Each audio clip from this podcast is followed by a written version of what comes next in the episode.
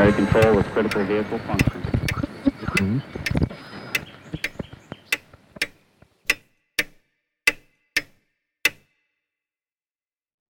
Herzlich willkommen zur siebten Episode von Zukunft Denken. Vielen Dank für die vielen positiven Reaktionen bereits zu den ersten Episoden. Vielen Dank auch für die inhaltlichen Anmerkungen und Ideen, die Sie mir geschickt haben. Ich werde diese in weiteren Episoden einbauen. Ich freue mich, und das ist ganz wichtig, auch weiterhin auf Kommentare, Anmerkungen oder natürlich Korrekturen, wenn Ihnen etwas auffällt, was nicht korrekt war. Bitte vergessen Sie auch nicht, es gibt eine Webseite bzw. Show Notes zu diesem Podcast. Die Show Notes können Sie in Ihrem Podcast-Player ansehen. Auf der Webseite finden Sie ebenfalls die Show Notes und zusätzlich alle Referenzen, auf die ich mich in einer Episode beziehe, inklusive Links zu Büchern, Artikeln, Webseiten oder was immer gerade das Thema war. Vergessen Sie bitte auch nicht, den Podcast hören Sie am besten in einer Podcast-App Ihrer Wahl und dort einfach abonnieren. In iOS beispielsweise Apple Podcast oder Castro, auf Android bietet sich Pocketcast oder Podbean an. Vielleicht noch einmal zur Erinnerung, dieser Podcast ist kein Hörbuch. Alle Episoden sind relativ eigenständig mit Ausnahme von zweiteiligen Episoden, wie auch diese hier eine sein wird. Aber es gibt auch einen gewissen aufbauenden Charakter in den Episoden, eine gewisse Storyline. Und ich würde daher nahelegen, diese Episoden der Reihenfolge des Erscheinens zu hören. Besser oder schlechter? Das ist die Frage der heutigen und der nächsten Episode. Ist die Menschheit auf dem richtigen oder wenigstens auf einem guten Weg? Wird alles im Wesentlichen immer besser oder jedenfalls stetig besser mit gewissen Rückschlägen und gewissen Problemen, aber im Grunde genommen sind wir in der richtigen Richtung unterwegs? Oder im Gegenteil, sind wir gerade dabei, uns systematisch zu zerstören? Diese Frage schließt einerseits unmittelbar an unsere Episode über Fakten, Daten und empirische Wissenschaft an. Eigentlich würde man denken, dass sich diese Fragen relativ einfach beantworten lassen. Das trifft aber in Wahrheit nicht zu. Wir erleben im akademischen, im intellektuellen Umfeld durchaus lautstarke und sehr unterschiedliche Lager. Und wir werden eine, wie ich meine, sehr interessante Tatsache heute feststellen, nämlich selbst wenn sich alle Seiten in einer Diskussion tatsächlich auf Fakten berufen, muss daraus nicht unbedingt derselbe Schluss resultieren. Und gerade bei Fragestellungen wie diejenige, die ich gerade aufgeworfen habe, werden wir feststellen, dass es alles andere als trivial ist, zu einer einheitlichen Aussage, zu einer einheitlichen Meinung zu kommen. Und diese Episode ist auch eine der zentralen Motivationspunkte dieses Podcasts. Oder anders gesagt, die Themen, die wir hier aufreißen, stehen im Kern dieser Podcast-Serie. Auf der einen Seite erkennen wir, dass elementare Erkenntnisse über Wissenschaft und wissenschaftliche Prinzipien das kleine einmal eins sind, um uns in dieser Welt zurechtzufinden. Und dennoch ist unsere Zeit in vielen Aspekten sehr schwer, ein einfaches Muster zu bringen. Und es wird immer komplexer, solche Fragen mit einfachen Worten zu beantworten. Wir werden auch sehen, unsere Zukunft ist unentrinnbar mit Wissenschaft und Technik verbunden, allerdings mit der Frage, wie wir Wissenschaft und Technik mit einer lebenswerten Gesellschaft der Zukunft zusammenbringen können. Kehren wir zurück zur Frage, die ich am Anfang aufgeworfen habe. Geht es uns nun besser? Wird es immer besser oder in Wahrheit gehen wir auf den Abgrund zu. Und diese Frage hat eine zweite, aus meiner Sicht sehr wichtige Komponente, nämlich sogenannte Narrative. Ein Zitat von Philipp Blom.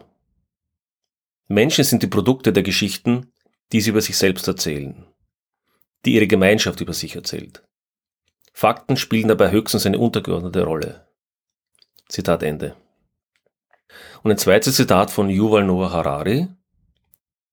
Bewegungen, welche die Welt zu verändern suchen, beginnen oft damit, dass sie die Geschichte umschreiben und die Menschen damit in die Lage versetzen, sich die Zukunft neu auszumalen.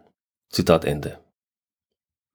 Beide Autoren fokussieren sich auf das Gewicht, das Narrative, das Geschichten, das Erzählungen in unserer Gesellschaft auslösen oder die sie in unserer Gesellschaft haben. Ich persönlich denke nicht, dass Fakten in der öffentlichen Diskussion nutzlos oder grundsätzlich wirkungslos wären, Sie haben nur nicht unbedingt die Wirkung, die wir uns manchmal wünschen würden. Es ist daher von großer Bedeutung für gesellschaftlich zentrale Fragen, nicht nur Daten und Fakten kritisch zu hinterfragen, zu diskutieren, zu klären, sondern auch deren Interpretation und Deutung konstruktiv zu diskutieren. Denn allzu leicht fällt man dabei in vordefinierte ideologische Raster. Aber letztlich, und da stimme ich Philipp Blom zu, sind es die Geschichten, die wir uns erzählen, die Narrative, die unsere Lebensrealität begründen und die letztlich unsere Handlungen im Alltag, wo wir nicht immer wissenschaftlich oder datenbasiert agieren, sondern wo wir intuitiv agieren, die uns in diesen Fällen leiten. Und zwar mehr als Daten und Fakten. Werden wir etwas konkreter hier. Was sind die Narrative, die wir in dieser und der nächsten Episode auseinandernehmen wollen oder diskutieren wollen? Auf der einen Seite steht besser. Wir leben in einer Welt des steten Fortschritts. Zwar gibt es fallweise kürzere Rückschläge, aber über längere Zeiträume geht es uns immer besser, geht es aufwärts. Es gibt, und das geben viele zu, zahlreiche Probleme, etwa den Klimawandel, aber es gibt keinen Grund anzunehmen, dass wir diesen nicht ebenso wie zahlreiche Probleme der Vergangenheit lösen werden. Kurz gesagt, auf absehbare Zeit wird es uns und unseren Kindern stetig besser gehen. Oder das andere? Schlechter. Es gibt ein Auf und Ab, allerdings scheint der Mensch aus der Geschichte nur wenig zu lernen. Und wir tappen immer wieder in Katastrophen. Die vermeintlichen Lösungen der Probleme von gestern werden zu den größeren Problemen von morgen. Es stimmt, viele Menschen leben in besseren Verhältnissen als in der Vergangenheit. Aber viel zu viele Menschen leben doch unter verheerenden Bedingungen. Davon abgesehen, auch in den westlichen Staaten steigt die Ungleichheit ständig an. Eine Handvoll von Menschen besitzt die Ressourcen der Welt. In den westlichen Industriestaaten steigen psychische Erkrankungen an und die Menschen fühlen sich offenbar kaum besser oder kaum glücklicher als in der Vergangenheit. Wir haben also mittlerweile so viele Probleme angehäuft, dass es kaum mehr zu erwarten ist, dass wir diese noch lösen. Das könnten zwei Gegenüberstellungen sein dieser beiden Narrative. In dieser oder ähnlicher Form werden sie von unterschiedlichen Autoren geprägt oder dargestellt. Was stimmt nun? Machen wir das, was wir in der letzten Episode gelernt haben. Schauen wir uns Daten und Fakten an. Und da möchte ich mal mit der einen Seite beginnen. Und hier ist einer der relevanten und sehr klugen Vertreter, der leider zu früh verstorbene Hans Rosling. Und hier ist sein Buch Factfulness zu empfehlen. Es gibt allerdings auch andere Bücher, die in ein ähnliches Horn stoßen, etwa von Greg Easterbrook. Wie gesagt, Sie finden die Referenzen auf der Webseite dieses Podcasts. Schauen wir uns einige der Grafiken und Statistiken an, die Hans Rosling in seinem Buch erwähnt. Ich werde nicht alle Statistiken natürlich jetzt hier vorlesen, aber auszugsweise zitieren, damit Sie eine Idee bekommen, was die Aussagekraft hier ausmacht. Eine der ersten Statistiken, die er bringt, ist die Reduktion der extremen Armut von 1800 bis heute. Im Jahr 1800 lebten rund 85 Prozent der Menschheit unter extremer Armut. 2017 waren das etwa 9 Prozent. Auch die Lebenserwartung von 1800 bis heute hat sich deutlich verändert. Um 1800 wird eine Lebenserwartung von rund 31 Jahren zitiert. Heute 2017 liegen wir bei etwa 72 Jahren. Aber schon diese Statistik zeigt, und Hans Rosling erwähnt es auch in seinem Buch, dass viele Zahlen im Detail gar nicht so einfach zu interpretieren sind. Beispielsweise die Lebenserwartung. Die 31 Jahre und die 72 Jahre lassen sich gar nicht so einfach miteinander vergleichen. Denn es hat sich die, wenn man so möchte, Struktur der Todesursachen sehr stark verändert. Um 1800 herum etwa gab es eine sehr hohe Säuglingssterblichkeit und auch Kindersterblichkeit. Und dann dürfen wir nicht vergessen, dass viele Frauen im Kindbett verstorben sind. Diese Art der Todesursachen hat zum Glück im 20. und 21. Jahrhundert sehr, sehr stark abgenommen. Das heißt, anders gesagt, diese 31 Jahre als Durchschnitt im Jahr 1800 sind nicht so zu verstehen, dass die meisten Menschen mit 31 Jahren oder um 31 Jahre herum gestorben sind, sondern letztendlich, dass man eine Verteilung hatte, wo relativ viele Menschen oder relativ viele Babys, kleine Kinder eben als Babys gestorben sind oder bei der Geburt gestorben sind. Wenn sie aber das Erwachsenenalter erreicht haben, war es durchaus nicht ungewöhnlich, dass sie 50, 60, auch 70 Jahre alt geworden sind. Also schon bei einer so einfachen Statistik sehen wir, die Interpretation ist alles andere als einfach. Dann finden wir in seinem Buch zwei Doppelseiten, die sich jeweils mit 16 Aspekten beschäftigen. Auf der ersten Doppelseite finden wir 16 schlechte Dinge, die abgenommen haben. Und auf der zweiten Doppelseite finden wir 16 gute Dinge, die zugenommen haben. Ich werde jetzt nicht alle 32 Aspekte vorlesen.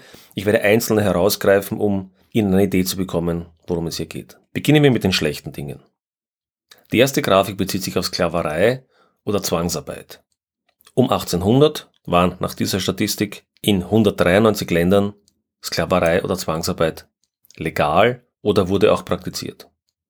Im Jahr 2017 hat sich diese Zahl dramatisch von 193 auf drei Länder reduziert. Kindersterblichkeit.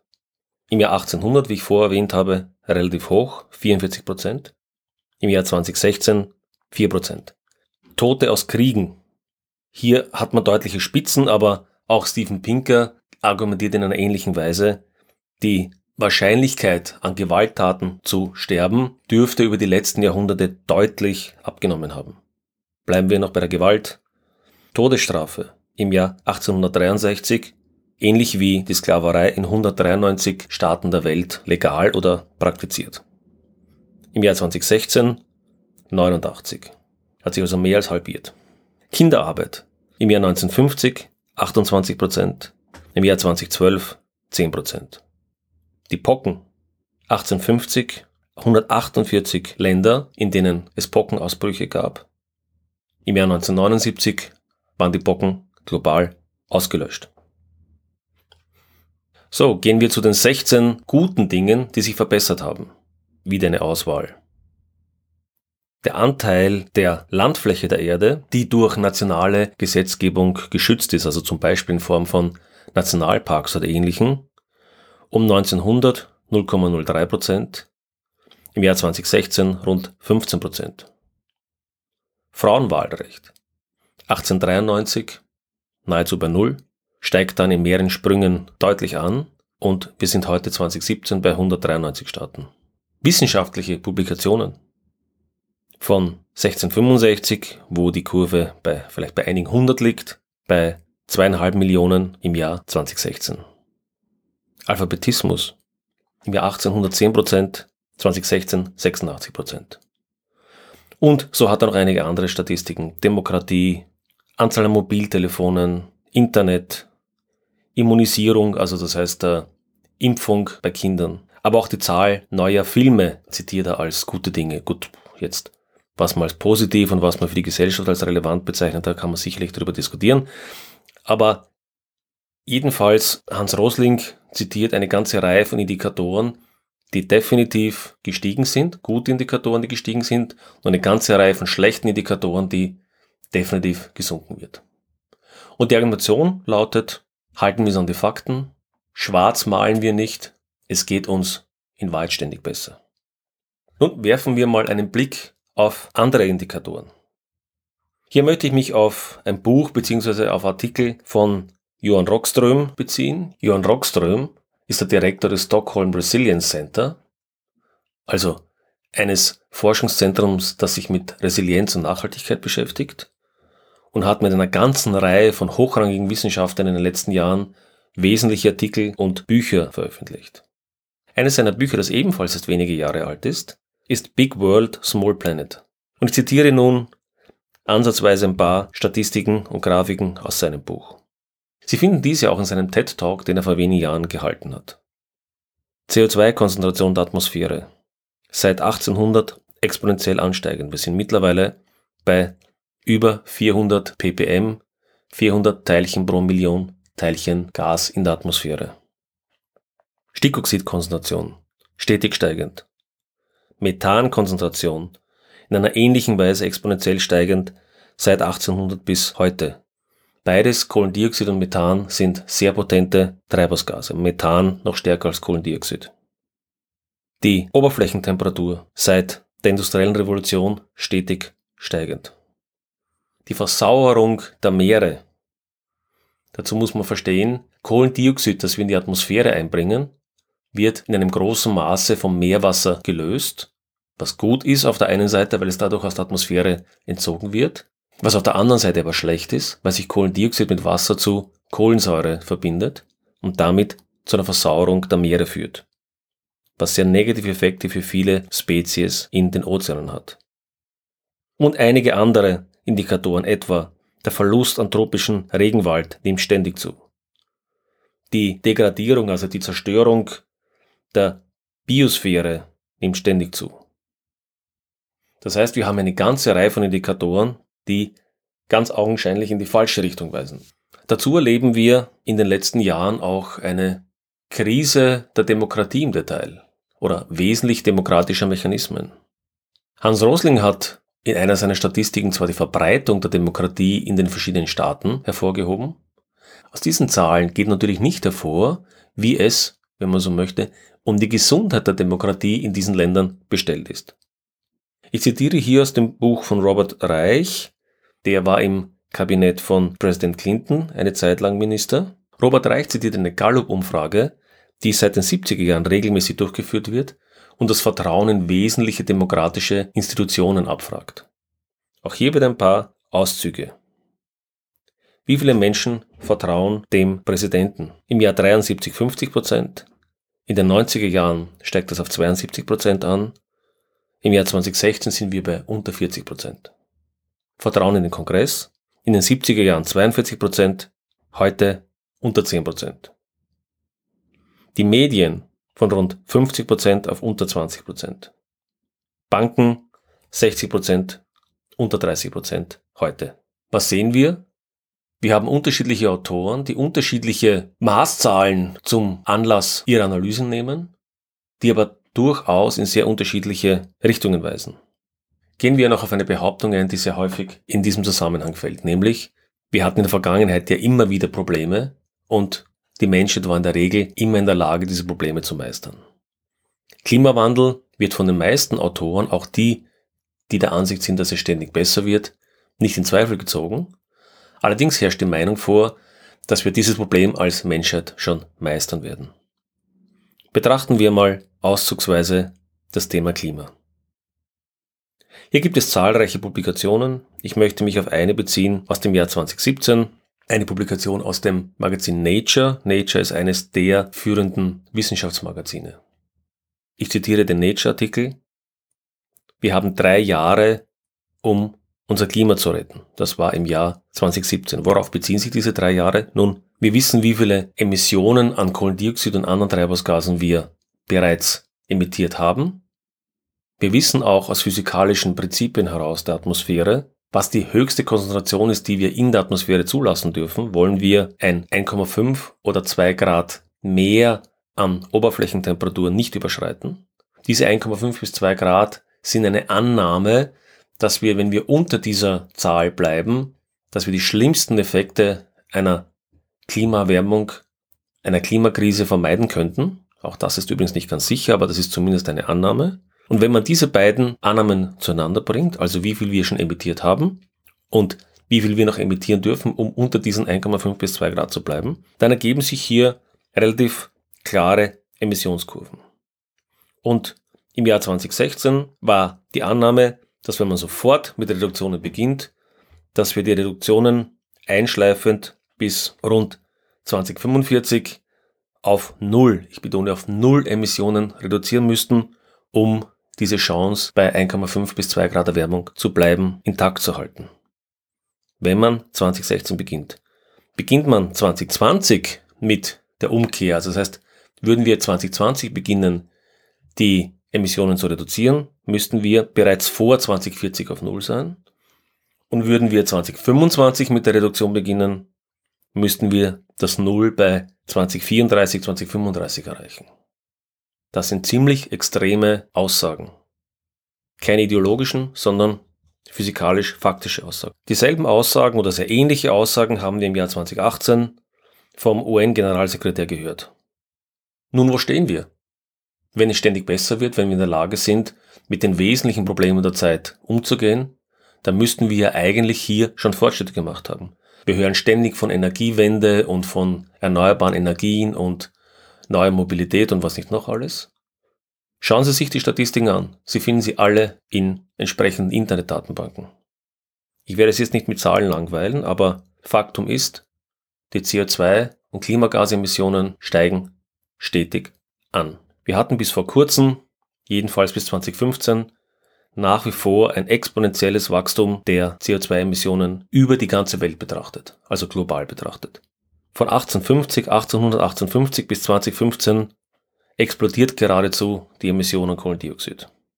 Es scheint sich etwas abzuflachen, aber das ist noch schwer vorherzusagen. Aber von dem benötigten Rückgang keine Spur.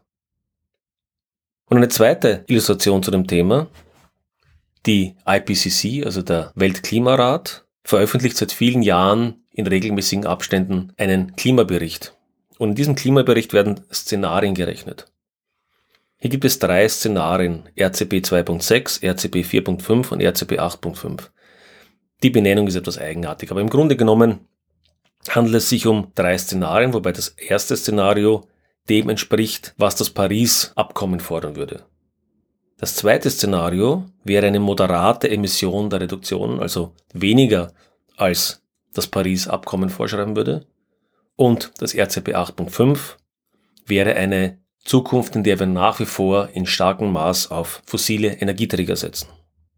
Diese drei Szenarien werden seit Jahren gerechnet und warum ich sie jetzt anspreche ist, seit über zehn Jahren hören wir von Klimawandelleugnern, dass die Klimaforscher alarmistisch wären und der Weltklimarat äh, hier mit panikmachenden Statistiken sozusagen um sich werfen würde. Interessant ist, man kann ja die Prognosen des Weltklimarats, die aus der Vergangenheit stammen, mit den bisher im Jahr 2017, 2018 aktuellen Emissionen vergleichen. Waren die Prognosen des Weltklimarates also alarmistisch? Nun, wenn Sie sich diese Grafiken ansehen, werden Sie feststellen, dass die aktuellen Emissionen, also nicht Prognosen, sondern die Emissionen, die wir global beobachten, sich aktuell auf oder über der Kurve des Extremszenarios, also des fossil energieintensiven Szenarios bewegt. Weit weg von dem Szenario, auf dem wir uns befinden sollten. Wenn wir all das zusammenführen, in dieser Episode habe ich den Klimawandel nur ganz kurz als Beispiel eingebracht als einen der wesentlichen Indikatoren, wo wir ganz klar und massiv in die falsche Richtung steuern. Man könnte andere Indikatoren nehmen. Den Verlust an Regenwald, der Verlust an Biodiversität, Gift in der Umwelt, Kunststoffe im Wasser und so weiter und so fort. Die zusammenfassende Erkenntnis an dieser ganz kurzen Stelle, wir werden uns mit vielen dieser Themen noch genau auseinandersetzen. Aber die zusammenfassende Erkenntnis lautet, der Mensch ist in den letzten Jahrzehnten zur bestimmenden Kraft auf dem Planeten geworden. Die Idee, dass die Meere so groß, und unendlich sind, dass wir im Grunde als Menschen gar keine Chance haben, sie zu beschädigen, wie das in der Vergangenheit immer wieder noch genannt wurde, diese Idee ist vorbei. Wir finden Mikroplastik überall beispielsweise. Die Geologen haben unser Erdzeitalter schon als das Anthropozän bezeichnet, also als das vom Menschen bestimmte Zeitalter. So fassen wir noch einmal die heutige Episode kurz zusammen.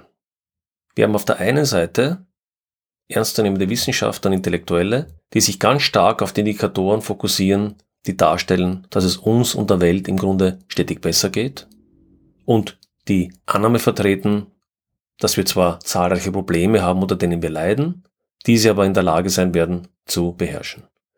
Auf der anderen Seite gibt es eine große Zahl an Wissenschaftlern, die uns dringend warnen vor den Effekten, die wir losgetreten haben. Ich habe heute nur ganz wenige erwähnt, wie etwa den Klimawandel, aber es gibt eine ganze Reihe anderer systemischer Probleme, die man ebenfalls erwähnen könnte. Wo stecken wir also nun? Welches der beiden Narrative stimmt? In der nächsten Episode werde ich versuchen, hier ein bisschen eine Synthese zu schaffen für den heutigen Tag bedanke ich mich für die Aufmerksamkeit, wünsche einen guten Morgen, einen schönen Tag oder einen angenehmen Abend, je nachdem, wann Sie mich hören. Bis zum nächsten Mal.